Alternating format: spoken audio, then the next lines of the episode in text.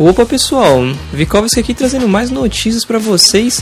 Antes de dar início, eu quero falar daquela ladainha de sempre, né? Pessoal, quem aí não entrou no nosso grupo do Telegram ainda, não vou, não vou ficar falando muito, só falar, cara, por que, que você não entrou ainda? Na boa, se você gosta do Opa Tá Bom, se você escuta o Opa Tá Bom, vai lá, cara.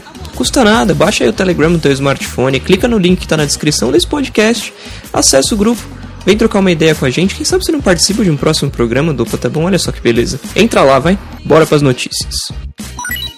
Bom, como primeira notícia, eu queria passar aí para vocês. Hoje, sexta-feira, 13 de novembro de 2015, o iPhone 6S começou a ser vendido no Brasil pelo aquele preço absurdo que a gente já sabe, né? R$ 3.999 para o iPhone 6 de 16 GB, indo até R$ 4.999 para o iPhone 6S Plus de 128 GB. Eu achei interessante porque a diferença de preço entre o básico e o top de linha tá dentro da casa dos mil reais. Isso é meio que a primeira vez que acontece dentro dos smartphones do, da Apple, né?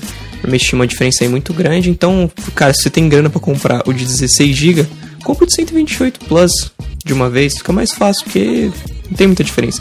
Parece que eles fizeram isso meio de propósito aqui no Brasil, né? Mas ok.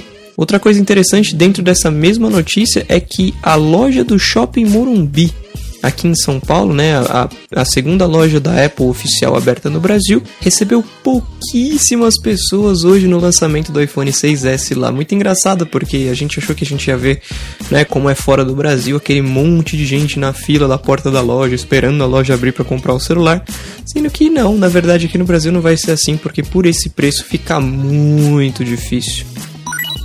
A gente vai liberar um cast aí nos próximos dias comentando sobre o porquê que o PS4 tem vendido mais que o Xbox One e o que a Microsoft está fazendo para reverter isso. E dentro disso, é, foi liberado hoje a informação de que em outubro o Xbox One vendeu mais do que o PS4 e do que o Wii U, né? Foi o console mais vendido em outubro. Foi um crescimento aí de 81% comparado com outubro de 2014 em relação às vendas. A Microsoft conseguiu reverter aquela, está conseguindo reverter aquela situação de que eles não estavam vendendo muito console, né?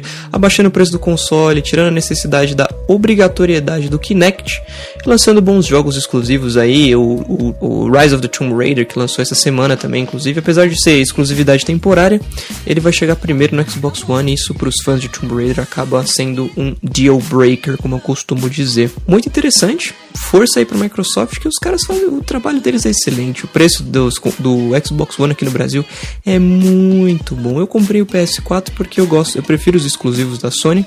Mas eu acho que eu vou acabar comprando um Xbox One daqui a um tempo também. E é isso aí.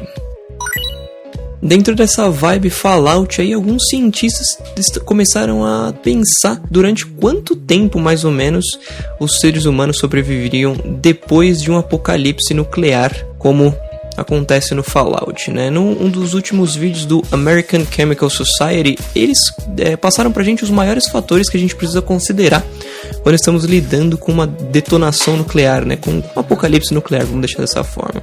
Tempo, distância e proteção são os três maiores fatores que afetam as nossas chances de sobrevivência dentre, é, dentro de radiação, né? Eu vou deixar o link do vídeo na descrição do cast para vocês. O vídeo é bem interessante. Esse canal é muito interessante.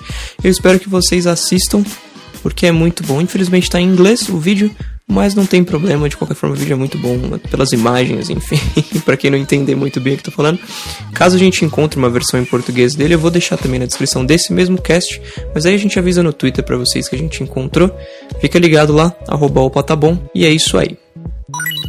Bom, jovens, Antes de encerrar o cast, quero lembrar vocês que tá rolando a promoção ainda do Horizon Chase. A gente liberou um cast ontem com a Aquiles, né?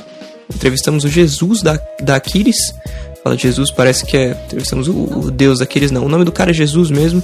Gente finíssima, por sinal. O cast ficou muito bom. E a gente está sorteando duas keys para Horizon Chase para iOS, um jogo que foi desenvolvido pela Aquiles, que é fantástico, campeão de vendas aí na App Store. Infelizmente eles ainda não liberaram a versão de Android e de outros consoles, então esses dois códigos que a gente tem é para o jogo de iOS. Para concorrer é muito fácil, você precisa deixar uma avaliação pra gente na iTunes Store, muito fácil, né? Avalia nosso cast com 5, 4, 3, 2, 1 estrela, o que você achar que é justo, não precisa ser 5.